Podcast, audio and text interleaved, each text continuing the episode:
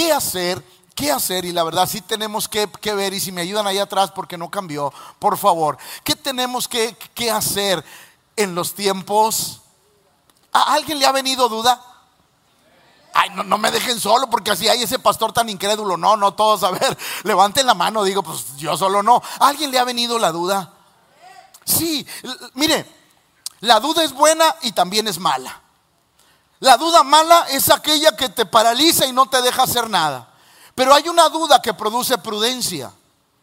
Va de nuevo. Hay una duda que produce prudencia. Y esa dentro de todo creo que es buena. Va de nuevo. La duda que produce prudencia. No que nos detiene, no que nos hace para atrás, no que dice, no, pastor, yo no me muevo. No, no. Estoy hablando de la, de la duda que produce Prudencia, creo que esa es buena, pero hoy quiero hablar de esa duda que nos paraliza, de esa duda que de pronto viene a nuestra vida. Y yo quiero decirle algo, la duda viene cuando tú le quieres creer algo a Dios. La duda viene cuando tú le quieres creer algo a Dios, cuando Dios te da una palabra, porque mientras el creyente no le crea nada a Dios y esté en la zona de confort, la duda no te va a visitar. ¿Para qué? Si no le crees a Dios como quiera.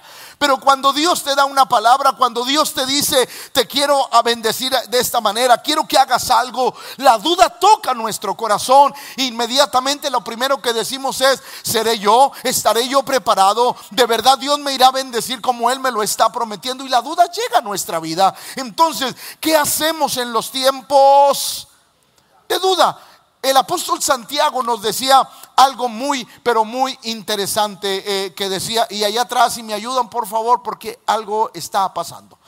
Santiago 1.6 dice, pero pida con, ahí va, pero pida con, alguien de aquí puede decir, pastor, yo pido con fe. Es más, hasta oro y ayuno. Yo, yo pido con fe, pastor. Pero ahí le va. A veces no entendemos qué es pedir con fe. Porque usted puede pedir con fe, pero dudar de lo que está, de lo que está pidiendo. Hoy, hoy quiero enseñarles cómo ese temor viene a nuestra vida. Y aún la oración que hacemos la hace estéril. Porque la duda, diga conmigo, la duda hace estéril la oración. No, va de nuevo porque como que esa no la creyeron, pero ahí va otra vez. La duda ¿Tiene frío o qué? La duda hace estéril la oración. Sí, la duda hace estéril la oración. ¿Por qué? Porque donde no hay fe, donde no hay un, deseo de creer lo que estamos orando, la duda siempre será, traerá esterilidad a nuestra oración. Hay personas que dicen, pastor, he orado mucho. Sí, has orado mucho, pero no has creído nada. Entonces la, duda viene a nuestra vida y es precisamente lo que nos quiere enseñar Santiago. Pero pida con fe, no dudando. Eso quiere decir, escúcheme, la duda, diga conmigo, porque este, este sermón se va a poner interesante. Diga conmigo, la duda aunque no es algo que yo pueda comprobar, pero, pero sí se lo quiero decir, la duda siempre llega a los ojos tremendos. ¿Por qué? Porque siempre queremos ver algo. Por ejemplo, usted pide que Dios le bendiga, que le abra puertas económicas. ¿Y qué es lo que usted está esperando? Que le hablen del mejor trabajo que usted pueda. Usted está esperando que el día de mañana, cuando usted abra su negocio, tenga una filota de clientes. Usted está esperando ver algo para decir, ay Dios ya me contestó. Pero pero el problema que tenemos es que el cristiano es muy visual. Y, si eso fuera, la Biblia no dijera que andamos por, no por vista. El problema que tenemos es que siempre queremos, siempre queremos ver algo, queremos sentir algo, queremos palpar algo para decir Dios está obrando. Y yo quiero enseñarle esta noche que aunque usted no vea nada, Dios está obrando. El problema de la duda es que viene para que te, mete, te mete en tu mente para que diga, a ver, ¿ves algo? ¿Ves que Dios está moviendo algo? No, entonces todavía no va a pasar nada. Y la duda viene y agarra nuestros ojos y como nuestros ojos no tienen la capacidad de ver lo espiritual, sino que están viéndolo lo material, lo natural, pero nuestra fe no trabaja en, lo, en el mundo natural, nuestra fe trabaja en el mundo espiritual. Es decir, escúcheme, la fe antes de materializarse nosotros lo vemos espiritualmente. Lo que usted está viviendo, queriendo, no lo ve materialmente si primero no lo ve a través de la de la fe. Entonces lo que nos está enseñando Santiago es sumamente importante, pero pida con no dudando nada. Es decir, nosotros necesitamos aprender a no querer ver algo.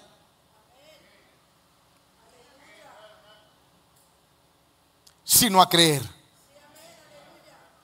No dudando nada, porque el que duda es semejante a la onda de la mar que es arrastrada por el viento y echada de una parte.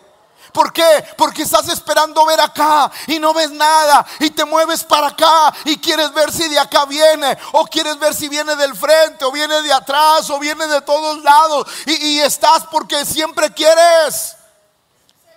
Porque siempre quieres. Entonces te mueves para allá, te mueves para acá y te mueves para todos lados y eres como como las olas que se mueven para todos lados cuando Dios te dice, "No te muevas, cree solamente porque para el que cree todas las cosas le son posibles." Entonces el problema que tenemos todos los seres humanos y los creyentes es que queremos queremos ver.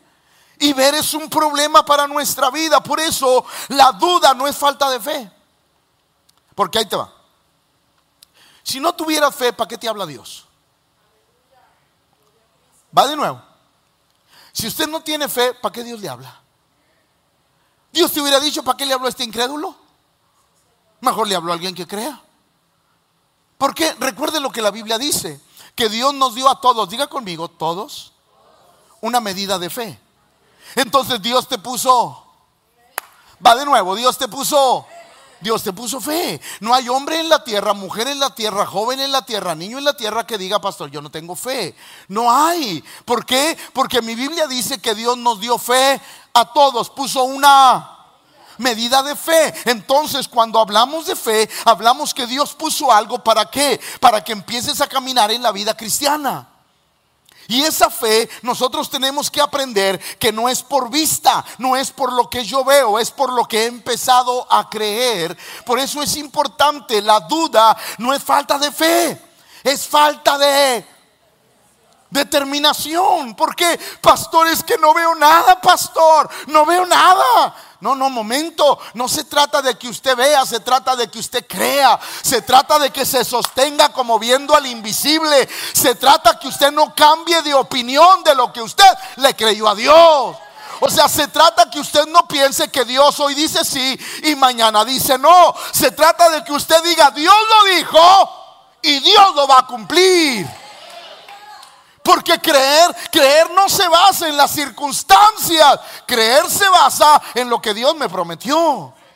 Por eso la duda no es falta de fe. Dios te habló a tu vida, Dios te dio una promesa, no se ha cumplido. No quiere decir que no se va a cumplir. Quizás quiere decir que tú te has fijado en las circunstancias, circunstancias que no son agradables, es más, circunstancias que no concuerdan con la promesa, pero nada tiene que ver, porque en el mundo espiritual lo que Dios dijo va a suceder. Entonces, ¿qué tan importante es comprender esto? La duda no es falta de fe, es falta de determinación, de decir Dios me dijo y yo lo voy a hacer y no sé cómo va a suceder. Dios le dijo a Moisés, vete, a, saca al pueblo y vas a ir por un desierto, por un desierto. No hay agua, no hay comida, el sol quema, el frío de la noche mata. Usted váyase. Si Moisés hubiera puesto sus ojos en el desierto, no avanza. A veces nosotros el problema nuestro es que ponemos los ojos no en la promesa, sino en las dificultades.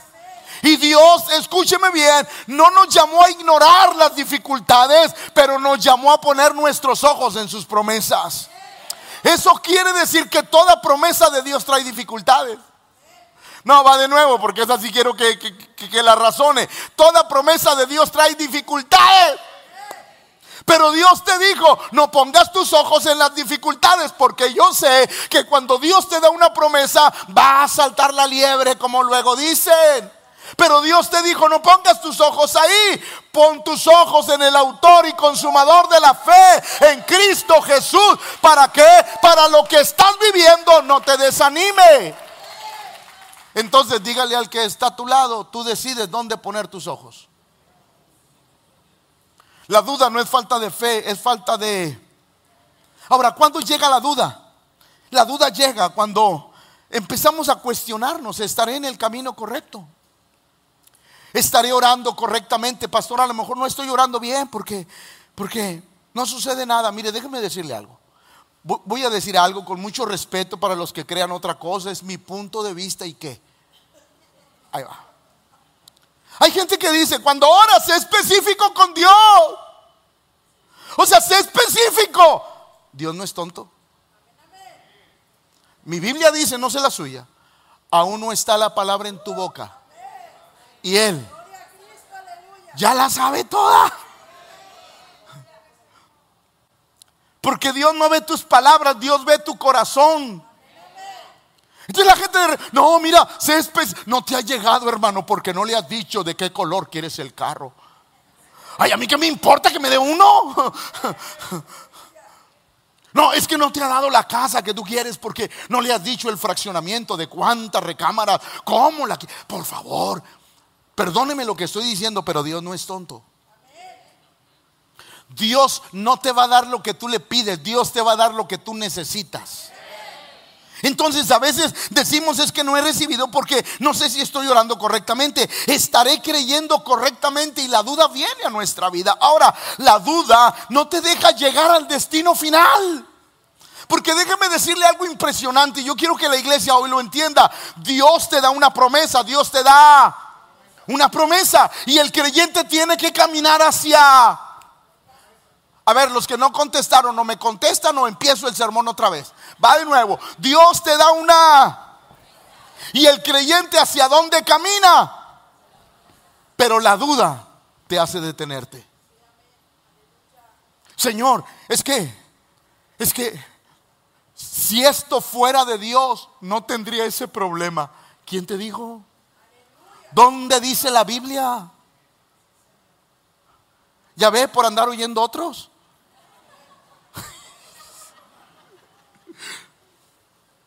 Siempre que Dios te hable, se va a levantar algo.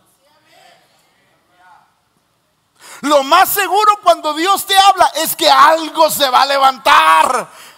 Porque la gente dice, por ejemplo, los creyentes dicen, hermano, si tienes paz, es de Dios. Entonces dile a Cristo que estaba equivocado cuando su sudor eran como grandes gotas de sangre. La gente a veces malentiende los propósitos de, si tienes paz es de Dios. No, Señor. A veces, aunque Dios te habla, viene la guerra por dentro. ¿Alguien le ha pasado? Entonces, de pronto no entendemos cómo trabaja Dios. La duda no te deja llegar al destino final. Quizás aquí en, este, en, esta, en esta congregación tengo hermanos que están, que empezaron la carrera hacia la promesa y están atorados, están detenidos. Hay personas que llevan media carrera para obtener la promesa. Quizás hay otros que van a tres cuartos, pero están detenidos. ¿Por qué? Porque su mente dice, si fuera de Dios no te estuviera pasando eso. No, te pasa eso porque estás a punto de llegar al objetivo que Dios quiere sobre tu vida. ¿Alguien me está comprendiendo? Sí, la gente, la gente piensa que porque, eh, porque Dios te habló, nada malo te va a pasar. No. Al contrario, cuando Dios te habla, algo va a venir a tu vida. Para saber si estás preparado para lo que Dios te habló. Entonces, qué importante es comprender eso. Me encanta lo que dice el salmista, Salmo 78, 19. Hablaron contra Dios. ¿Contra quién? Diciendo, podrá poner. Wow. O sea, hello baby. Podrá poner. Después de que les abrió el mar porque eso lo dijeron a medio desierto. Dios les abrió el mar. Primero, destruyó al ejército más poderoso y sanguinario de ese tiempo, el ejército egipcio. Los derrocó sin armamento alguno. Eso de por sí es un gran milagro. Dios te salvó. Te sacó de las drogas, de la borrachera, restauró tu matrimonio, te bendijo abundantemente. Ese es un milagro que Dios comprueba que todo lo puede hacer. O sea, para Él no hay nada difícil. Si tú te burlabas de los cristianos, decías yo ser de esos jamás y lero, lero, aquí estás.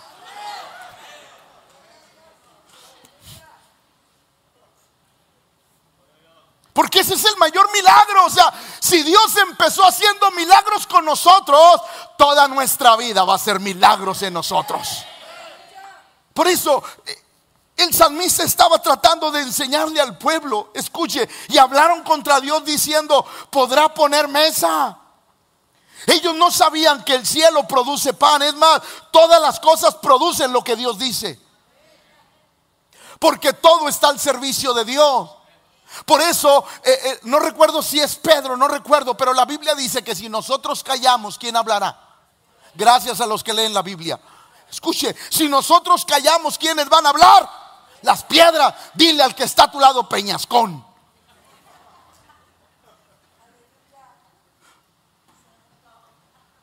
Si nosotros no hablamos, ¿quiénes hablarán? La Biblia dice que cuando el pueblo de Israel tuvo sed, la peña dio. O sea, todas las cosas que Dios creó están a sus órdenes. Va de nuevo, todas las cosas que Dios creó están a sus órdenes. Entonces tú no debes de dudar que lo que Dios te dijo va a suceder, porque puede mover lo que tenga que mover para que Él cumpla su palabra. Eh, o no, o, un cuervo no le llevaba carne,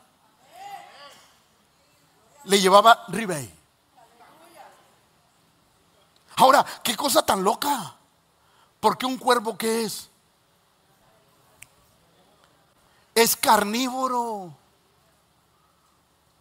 ¿Cómo se le ocurre a Dios mandarle un ribey a Elías con un carnívoro? Es como cuando alguien, una ocasión me dijo, pastor, ¿cómo le gusta la carne asada? ¿En el plato?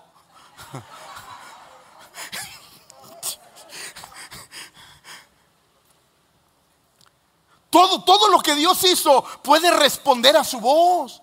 ¿Qué acaso el mar cuando Él dijo calla y mudece y al viento y todo se calmó? Entonces, ¿por qué dudas que Dios puede hacer lo que Él te prometió? Si Él le puede ordenar a un cuervo que le lleve carne a uno de sus hijos, puede ordenarle a la naturaleza que haga algo por ti. Bueno, porque el Dios que yo, que yo adoro no ha cambiado hablaron contra Dios diciendo, ¿podrá poner mesa en el desierto? Y Dios les puso mesa en el desierto. La duda, diga conmigo la duda. Mire, cuando la duda viene, no, importa que tú hayas visto milagros, la duda va a llegar como quiera. Tú dirás, pastor, no sé por qué dudo si Dios ya hizo algo maravilloso, porque así es. La duda va a llegar siempre que venga una promesa de Dios a tu vida. Te da 10 promesas, 10 veces viene la duda sobre tu vida. ¿Por qué? Porque lo único objetivo es detener tu marcha. Por eso es importante hoy aprender a vencer esto. Primero los Corintios 10:5, pero de los más de ellos no se agradó Dios, por lo cual quedaron. La promesa de Dios, diga conmigo, la promesa de Dios es que casi dos millones de personas entraran a la esa era la promesa de Dios, ese era el deseo de Dios. Eso era lo que Dios había, había, había querido y lo que Dios anhelaba. Y por eso Dios hizo milagros para que, para que el pueblo... Ahora, déjeme decirle algo y enseñarle algo. Ninguno murió. Ninguno. Ninguno. Cuando pisaron la tierra prometida, cuando vieron los gigantes, ninguno murió. ¿Cuántos murieron? Ninguno colgó los tenis. Ninguno. ¿Por qué? Porque Dios les había prometido eso. ¿Qué fue lo que hizo que no entraran? La duda tremenda. Señor, son gigantes, los vimos, parecemos como langostas, así como cuando se paran, es como yo cuando se pone Alonso al lado mío, le digo, hágase para allá. a nuestro parecer somos como langostas, estamos chiquitos, ni siquiera platicaron con ellos. Sabes, le voy a decir algo, escúcheme iglesia, iglesia, el problema del cristiano es este. Espero que le apunte. Es que platicamos con la duda. ¿Alguien se ha puesto a conversar con la duda?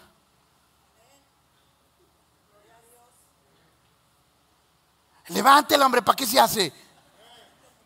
Todos nos hemos puesto a platicar con la condenada duda. ¿Será? No, no creo. Vieja, ¿crees? ¿Crees? No. Se me hace que, no, no. Eso era cuando estábamos jóvenes. Eso dice mi esposa. Yo no. No, quizás eso era en otros tiempos. Y, y uno se pone a platicar con la y he llegado a la conclusión que la duda nos convence más que las promesas de Dios. De los más de ellos no se agradó Dios. Dios cumplió su palabra al llevarlos a los límites de la tierra, pero la duda no los dejó entrar. Hermano, quizás tú estás a la puerta de recibir lo que has pedido, pero ahora que estás a punto de recibirlo es cuando la duda te llegó más intensa. Y es cuando tienes temor de dar el paso que Dios dijo, dalo. La duda viene y, secuestra nuestras promesas. Tener fe, tiene fe para empezar, pero no para... Si hoy Dios nos permitiera ver la película de Israel cuando salió, ¿cómo usted cree que saldría el pueblo? ¿Cómo salió Israel?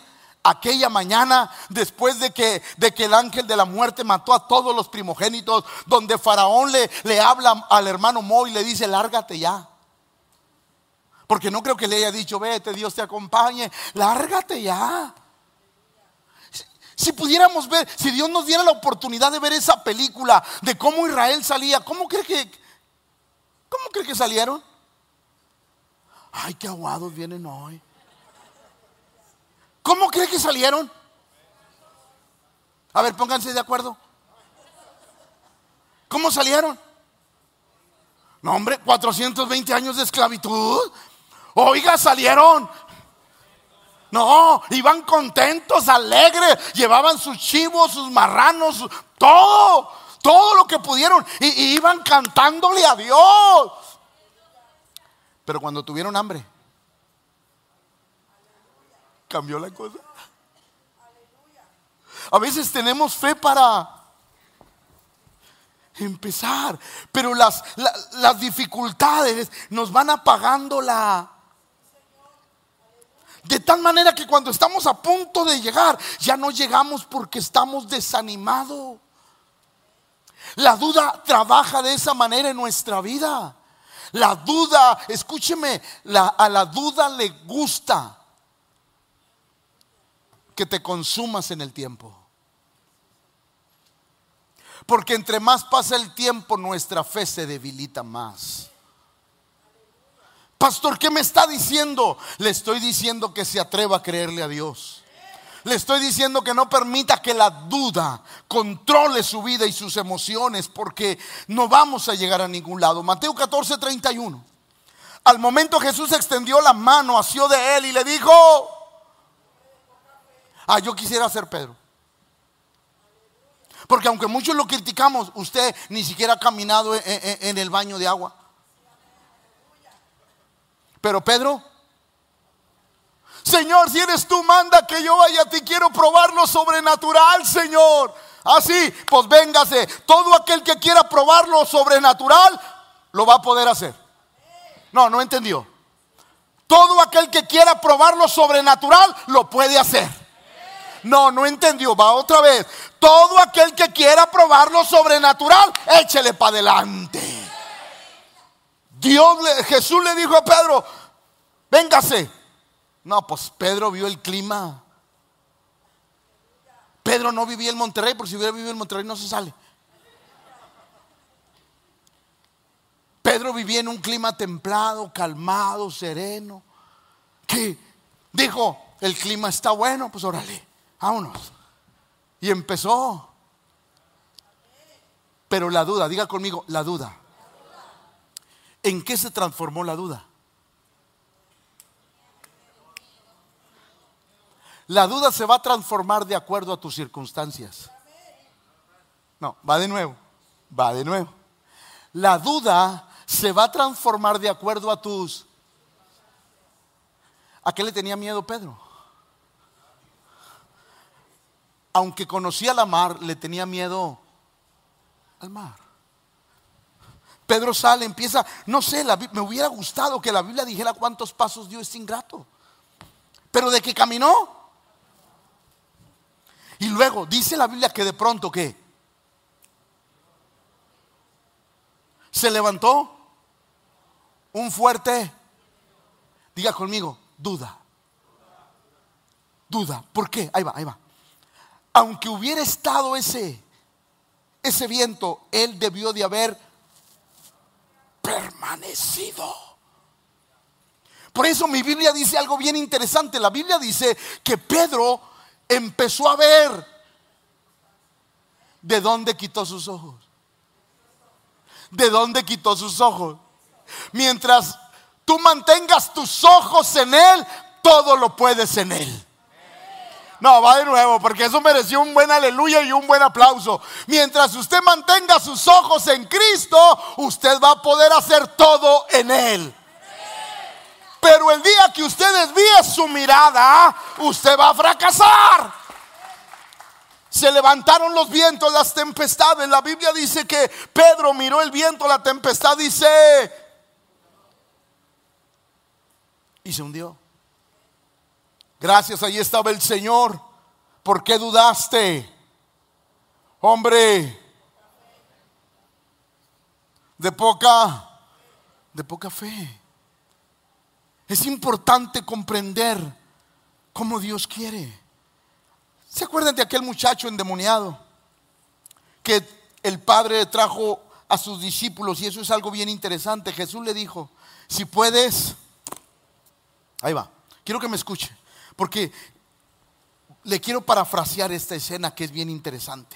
La Biblia dice que este padre trajo a su, hijo, a los discípulos, para que lo sanaran, pero los discípulos no pero los discípulos no, no pudieron. ¿Cómo estaba el padre?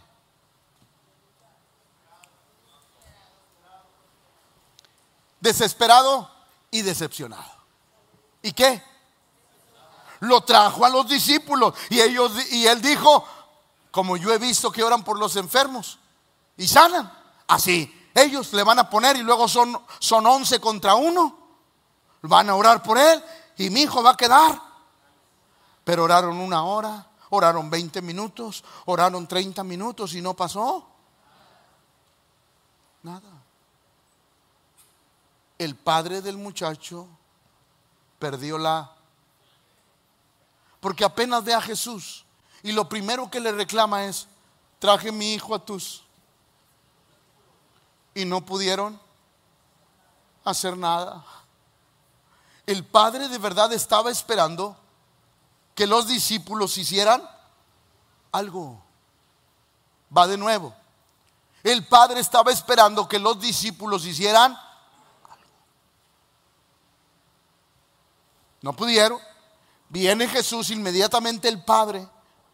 Traje a tus discípulos y no pudieron hacer nada. Generación incrédula y perversa. ¿Hasta cuándo tengo que estar con vosotros? Traédmelo acá. Confronta al Padre. ¿Puedes creer?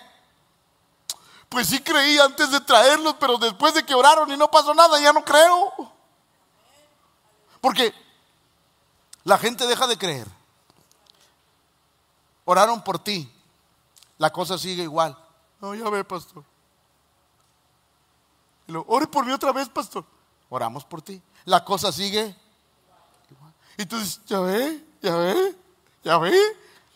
El hecho de que tú no veas que algo está cambiando no quiere decir que el mazo no golpeó la piedra. Quiere decir que la piedra está siendo fracturada y muy pronto vas a ver tu milagro. El problema con la gente es que siempre quiere ver las grietas de que ya se, ya se abrió, pastor. No, no andamos por vista, andamos por fe. Entonces, por eso es tan poderosa la fe, porque para el que cree, todas las cosas le son posibles. Jesús ora por él. Jesús le dijo, si puedes creer, al que cree, todo le es. E inmediatamente el padre del muchacho clamó y dijo, creo, pero ayuda. O sea, sí creo, creí cuando lo traje. Por eso lo traje porque creí. ¿Sí o no? Va, va de nuevo. Trajo al muchacho porque creyó porque no creyó. Lo trajo porque creyó. Como a la primera oración no sucedió nada, dejó de... Va, como a la oración primera no pasó nada, dejó de... ¿Usted por qué ha dejado de creer? Porque no ha pasado lo que usted quiere. Puje, puje, no pasa nada, puje. ¿Por qué ha dejado de creer? Porque no ha pasado lo que usted quiere. ¿Por qué? ¿Por qué dejamos que la duda gobierne nuestro corazón? ¿Por qué dejamos que la duda gobierne nuestra fe? ¿Por qué dejamos que la duda tome el lugar que le corresponde a Dios en nuestro corazón? ¿Por qué? Aquel dijo, creo, pero a la primera decepción, pues me volví incrédulo. Yo quiero decirte algo, si Dios te lo prometió, va a suceder. El problema, escúcheme, y, va una, como una regañadita de amor. El problema cuando no sucede es que el que cree deja de creer. A lo mejor tus hijos que están mal no creen en Dios. Pero mientras tú no pierdas la esperanza, mientras tú no pierdas la esperanza, Dios va a hacer lo que te dijo que va a hacer.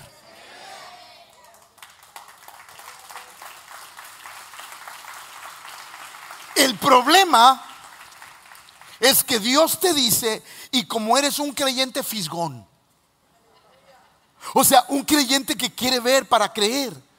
Y como no ves nada, tú dices, no, ya no, ya no, ya no voy a la iglesia, ya no hago eso, ya no hago aquello, me voy. Y la promesa se queda en stand-by.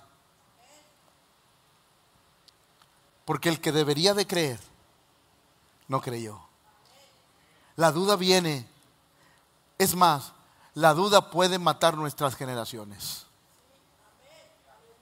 Porque ¿cuántos creen que tú y tu casa van a servir al Señor? No deje de creer. Pastor, vengo solo, al rato viene con alguien. Pero no deje. Claro. Como este, este señor, Mateo 13, 58. Y no hizo ahí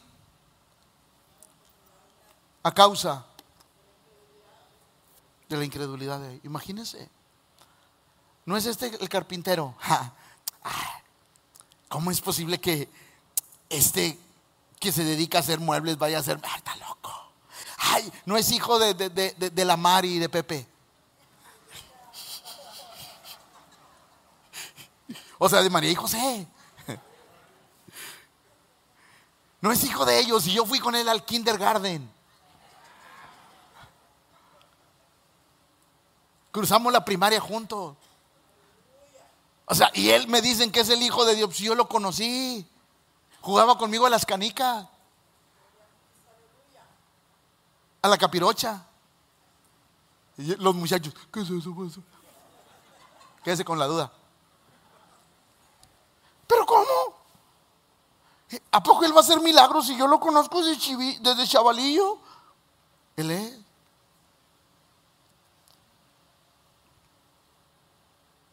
Por eso a veces la gente no, no recibe nada, porque no cree. La gente pone sus ojos en quien ora por ti. No es el que ora por ti, es al que le clamamos que haga algo por ti.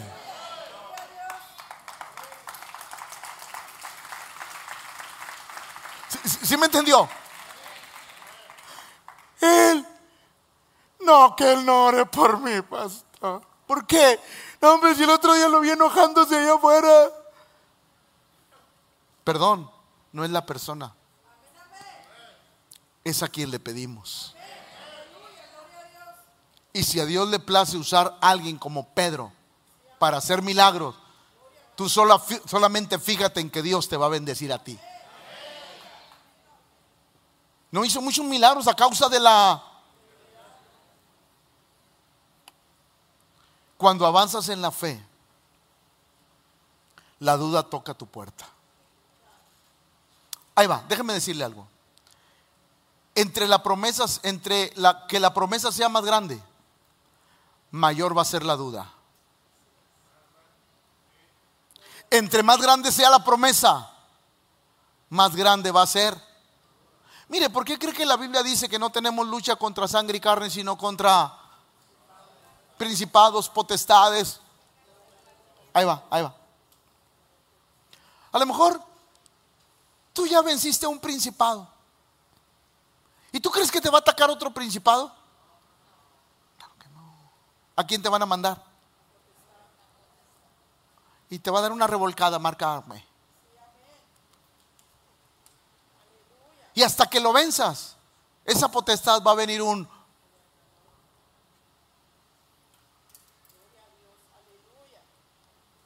Entre más grande sea la promesa, más difícil va a ser la duda. Y uno debe de aprender a mantenerse como viendo al invisible. Cuando avanzas en la fe, la duda toca tu puerta. Lo mismo le pasó a Juan, ese hombre de fe. Ese hombre grande en el reino de Dios, porque lo dijo Cristo que Juan el Bautista era un hombre diferente, era un profeta fuera de serie. E, era fuera de serie. ¿Por qué? Hasta su manera de vestir era diferente. Vestido con pieles. Comía miel silvestre. O sea, el, el cuate era un hombre raro. ¿Era qué? Raro, pero poderoso en Dios.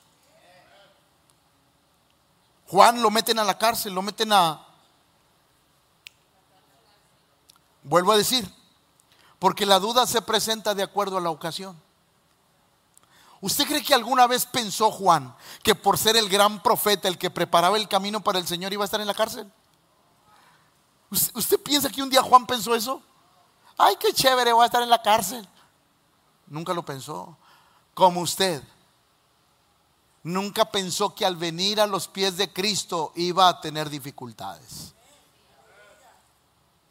Juan pensó que nunca le iba a pasar nada. Llega, lo meten a la cárcel y en la cárcel llegó la duda. Porque cuando estamos en la zona que nosotros consideramos que no es de Dios, la duda nos hace pedazos. Me gusta lo que dice el salmista. Aunque ande en valle, donde estoy, decía el salmista, no es de Dios, pero Dios va conmigo. Aunque ande en valle de sombra de muerte, no voy a temer mal alguno. Los discípulos de Juan, llega Juan en la cárcel, le manda a hablar a sus discípulos y les dice, vayan y pregúntenle, a lo mejor tuve una visión equivocada, a lo mejor fue una visión frijolera. A, lo mejor algo me pasó, las emociones me ganaron. Vayan y pregúntenle, por favor. ¿Y cuántas veces nosotros, ahí va, escuchen, le hemos dicho a Dios, Señor, ¿de verdad me dijiste eso? ¿De verdad me prometiste eso, Señor? Perdóname si te malentendí, Señor. Aquí estoy, aunque no me hayas prometido eso. Aquí estoy, Señor, según tú, un cristiano muy humilde, pero eres un incrédulo.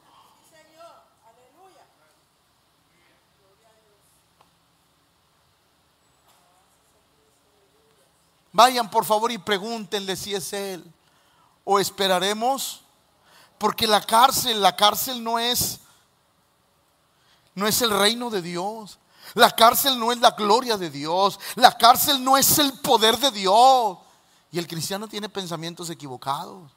Es que el pensamiento de Dios, el reino de Dios no es la cárcel. El reino de Dios es que tú seas fortalecido en la cárcel. El reino de Dios no es que no te vengan problemas, es que en medio de los problemas tú vas a ser fortalecido. alguien me está escuchando lo que estoy hablando. Ese es el reino de Dios porque es la diferencia. Los discípulos de Juan le dieron las nuevas porque fueron, le preguntaron al Señor, hey, dice aquel Juan de apellido incrédulo, que si eres tú el que había de venir o esperaremos. Y, me gusta la respuesta porque quizás si ha sido el hermano Pepe, yo le hubiera dicho, mm, bonito mensajero me encontré. Díganle que lo quito de liderazgo y pongo a otro. Crédulo. Digo, qué bueno que el Señor no me llamó a mí así, en, ese, porque no. Yo hubiera hecho, se hubiera sacado a Juan, ahora le saque de chispese. Pero qué interesante Jesús. En medio de la peor duda, Él le demostró que podía seguir creyendo. La Biblia dice, vayan y díganle a Juan, no con palabras, sino con hechos.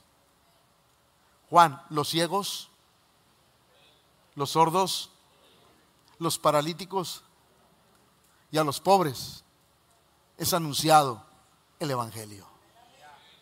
Vayan y díganle que Él puede seguir confiando. Y yo te digo eso hoy esta noche. Aunque tú estés pasando por momentos difíciles, adversos, que no te agradan, yo quiero decirte que Dios seguirá haciendo milagros en tu vida. Y que eso te hará entender que Él está contigo.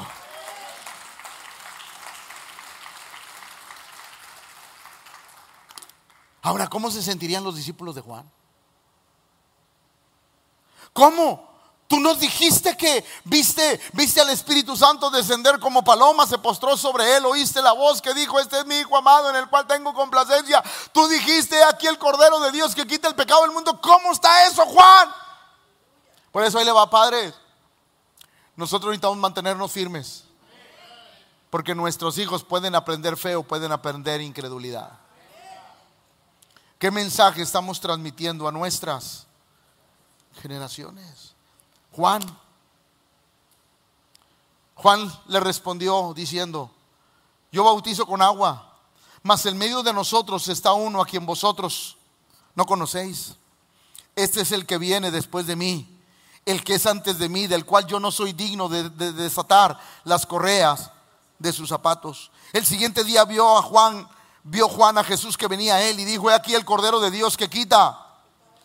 Este es aquel de quien yo dije, de, dije, después de mí viene un varón, el cual, antes de, el cual es antes de mí, porque era primero que yo.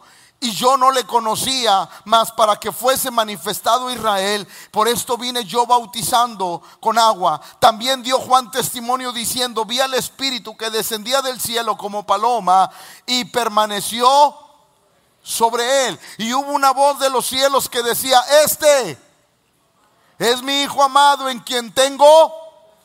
Wow. A veces uno puede tener experiencias muy grandes con Dios, pero eso no te hace inmune a la duda. Va de nuevo. Podemos tener experiencias muy grandes con Dios, pero la duda seguirá visitando nuestro corazón. Así es que uno debe de mantenerse firme en lo que Dios nos dijo. Pero Casi estoy por terminar. Juan 20, 24 y 25. Mire lo que dijo. Pero Tomás, ¿pero quién?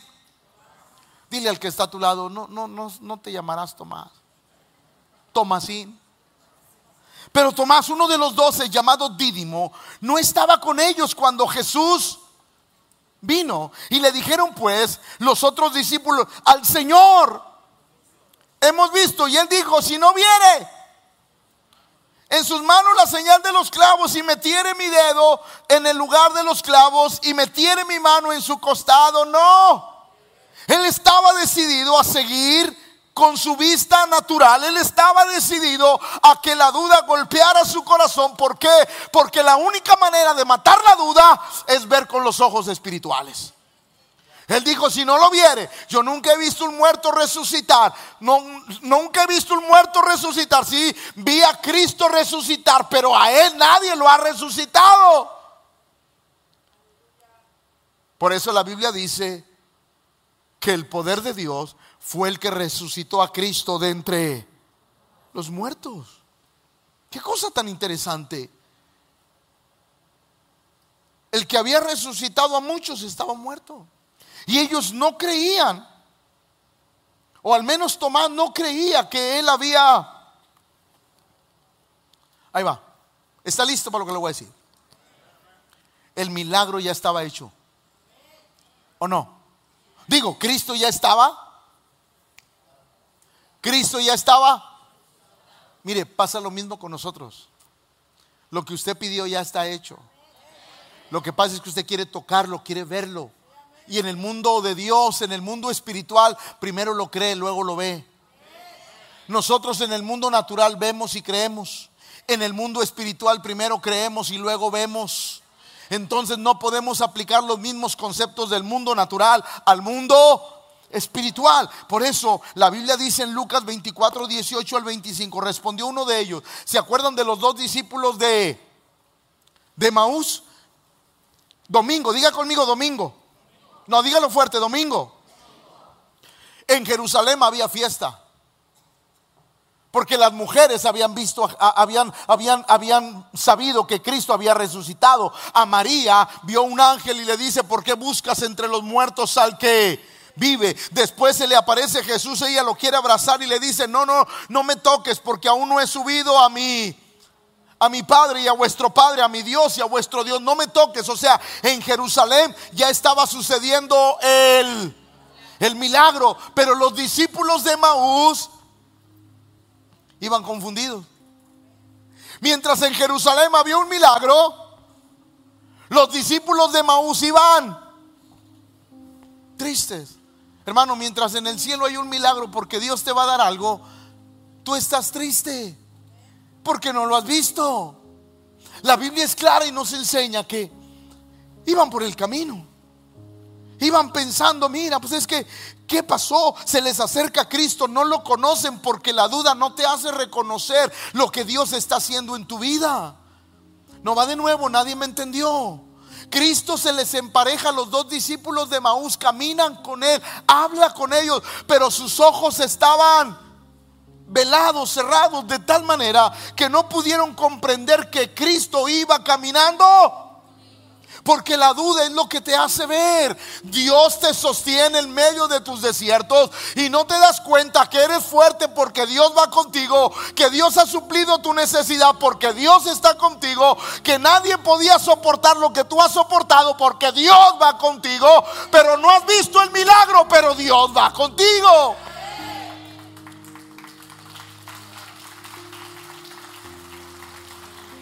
Los discípulos de Maús iban caminando y diciendo, Jesús se les aparece. Respondió uno de ellos que se llamaba Cleofas, para que se le quite, le pusieron Cleofas. Le dijo, ¿eres tú el único forastero en Jerusalén que no ha sabido las cosas que en ella han acontecido en estos días? Entonces él les dijo, escuche, porque eso está bien interesante cuando Jesús les dice qué cosas. ¿Sabe lo que les está diciendo? Dime lo que hay en tu corazón. Dime lo que hay en tu corazón. Y ellos le dijeron de Jesús Nazareno, que fue. No, no quiero que lo diga, que fue. Ya no era el Hijo de Dios. Porque la duda te hace cambiar la perspectiva que tú tienes de Dios y de sus promesas. Que fue varón, poderoso en obras y en palabra delante de Dios y de todo el pueblo. ¿Y cómo le entregaron los principales sacerdotes y nuestros gobernantes a sentencia de muerte y le crucificaron? Pero nosotros esperábamos que Él era tiempo, tiempo pasado. La duda siempre habla en tiempo pasado. No, hermano, es que yo esperaba. Yo creía. No, yo anhelaba. No. La duda tiene un lenguaje siempre en él pasado. Escuche. Pero nosotros esperábamos que Él era el que había de, de, redimir a Israel. Y ahora, además de todo esto, hoy es ya el tercer día que esto ha acontecido, aunque también nos han asombrado unas mujeres de entre las que antes del día fueron al sepulcro y como no hallaron su cuerpo, vinieron diciendo que también habían visto visión de ángeles, quienes dijeron que él y fueron algunos de los nuestros al sepulcro y hallaron así como las mujeres habían dicho, pero a él, ¿qué esperaban ellos? ¿Qué esperaban? Otra vez, ¿qué esperaban? Verlo. Por eso cuando alguien te da, te da una palabra de esperanza, no la crees. Porque la duda te tiene agarrado el corazón. Alguien llega y te dice, hermano, anímate, mira Dios. Será como tú no vives lo que yo vivo. No, porque yo viví lo que tú vives, te digo que puedes esperar en Dios. ¿Me comprende? ¿Me comprende? Escuche, qué interesante porque entonces él les dijo, oh, no, pero lo siguiente es increíble. Quiero que toda la iglesia diga las siguientes dos palabras. Una, dos, tres. Bueno, son tres. Tardos de... ¿Qué es tardo de corazón? Eso está increíble. Porque ustedes son...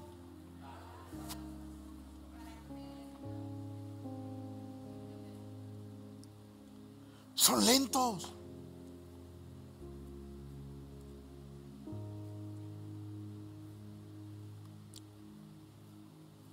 el mismo sentir que tuvo Tomás, ¿lo tuvieron? Le dijo pues los otros discípulos al Señor hemos visto y él dijo, ahí va, ahí va.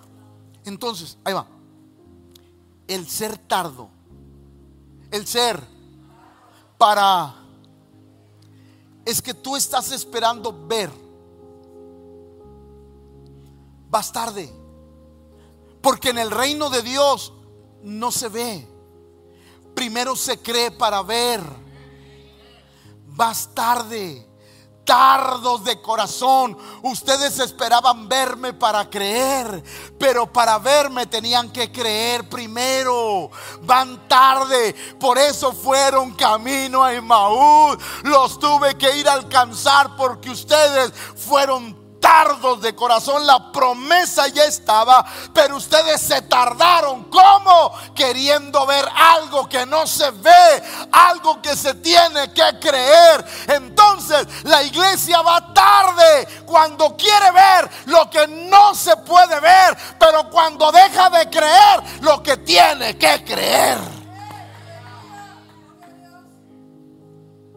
A ver si entendió. Vas tarde. Es que quiero ver. Vas tarde. Primero cree.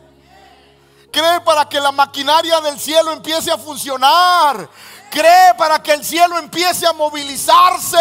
Pero si tú no crees, el cielo se queda estático porque quieres ver. Vas tarde, vas tarde. La producción del cielo va a llegar tarde a tu vida. No va a llegar en el tiempo adecuado, va a llegar muy tarde. Por eso nosotros necesitamos creer sin necesidad. ¿Alguien lo está comprendiendo?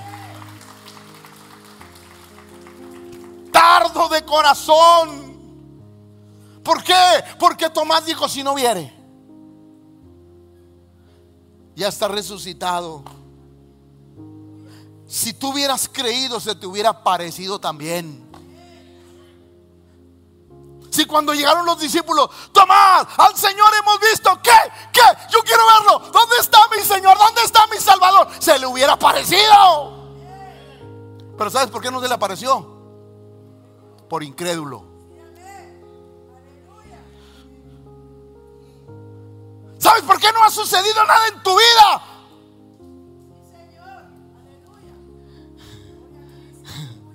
Se lo digo. Por incrédulo. ¿Por qué? Por incrédulo. ¿Por qué?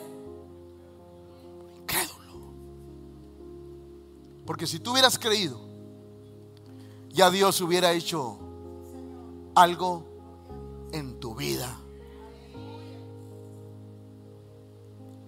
Dios ya hubiera actuado en tu corazón. Pero como estamos tan aferrados a ver, a querer ver. Por eso hay personas que dicen, cuando mi papá se convierta, yo voy a creer. A lo mejor por tu culpa no se ha convertido.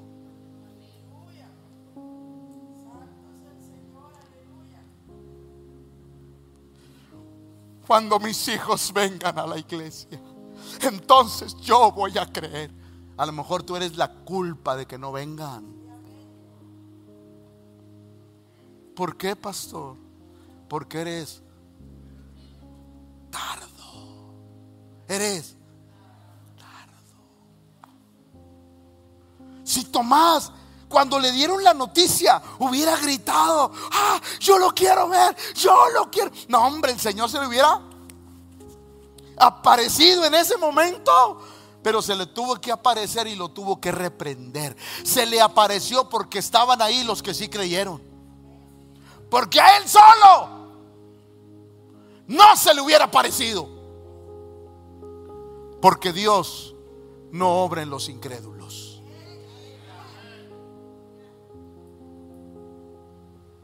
Señor, lo ve Tomás, corre, se hinca, lo adora, Señor, mi Dios. Tomás, porque me viste, creíste. Esa no crea que es una palabra así de, ay, Tomasito, qué bueno. No, lo está regañando. Si hubiera sido el hermano Pepe, pelado incrédulo.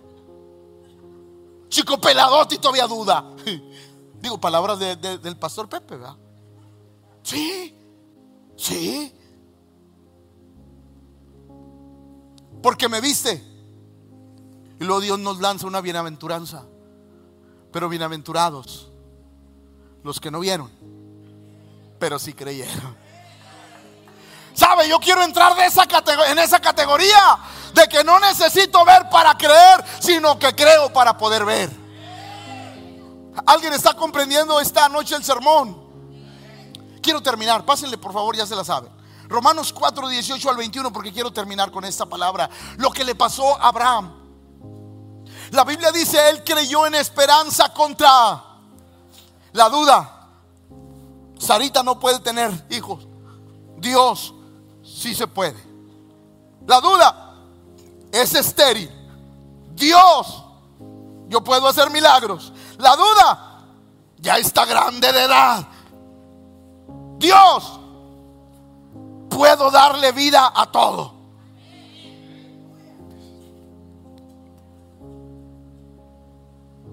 Él creyó en esperanza. Contra esperanza. Para llegar a ser padre. No, dígalo. Porque le voy a enseñar algo. Él creyó en. Otra vez. Él creyó en. Para. Ahí, ahí deténgase. ¿Para qué? Va, ¿para qué? Es decir, la iglesia no llega porque duda. Para llegar a ser padre, tuvo que vencer la incredulidad, esa esperanza contraria, esa esperanza de duda, esa esperanza que el mundo decía, es una mujer grande de edad, es estéril, nunca ha tenido hijos, así es que no te va a poder dar hijos. Pero venía la otra esperanza, Dios todo lo puede hacer. Y la Biblia dice que como le creyó a Dios, le creyó a Dios, llegó a ser. Iglesia, a lo mejor no has llegado a ser porque no le has creído.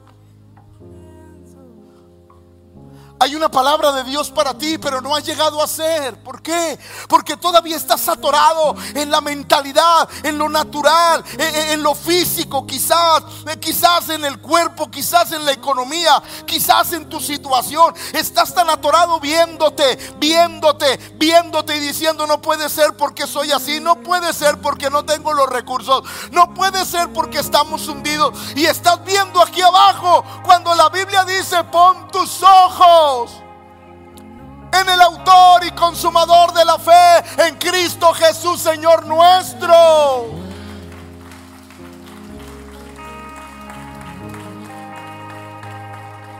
Para llegar a ser padre de muchas gentes conforme. Es decir, Abraham tenía una palabra, dígalo, tenía una palabra. Pero para llegar a ser, tenía que vencer la duda. Escuche conforme a lo que se le había dicho, así será. Y no, y no, porque la duda debilita, la duda debilita la fe. Pero mi Biblia dice que Abraham no se debilitó en la fe al considerarse, al verse, al verse, porque él se veía, soy anciano, 80 años, quizás es imposible que estaba ya como muerto siendo de casi 100 años. La esterilidad de la matriz de Sara tampoco dudó por incredulidad de la, sino que dando ¿Cómo es dar gloria a Dios? Señor, tú lo dijiste. Señor, si se puede. Señor, lo vamos a lograr. Señor, vamos a vencer. Señor, todo lo puedo en Cristo que me fortalece. Por eso, cuando la duda quiera tomar su boca para hablar incredulidad, aprenda a darle gloria a Dios. Aprenda a decir, sí se puede, porque yo confío en el Señor. Verso 21, 22, 21. Plena. Plena.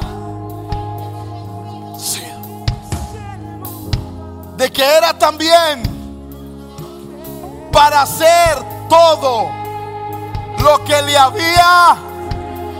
Él dijo, Dios es todopoderoso para hacer lo que Él me ha prometido. Así es que a pesar de mis 100 años, a pesar de la esterilidad de ella, Dios se va a glorificar en mi vida.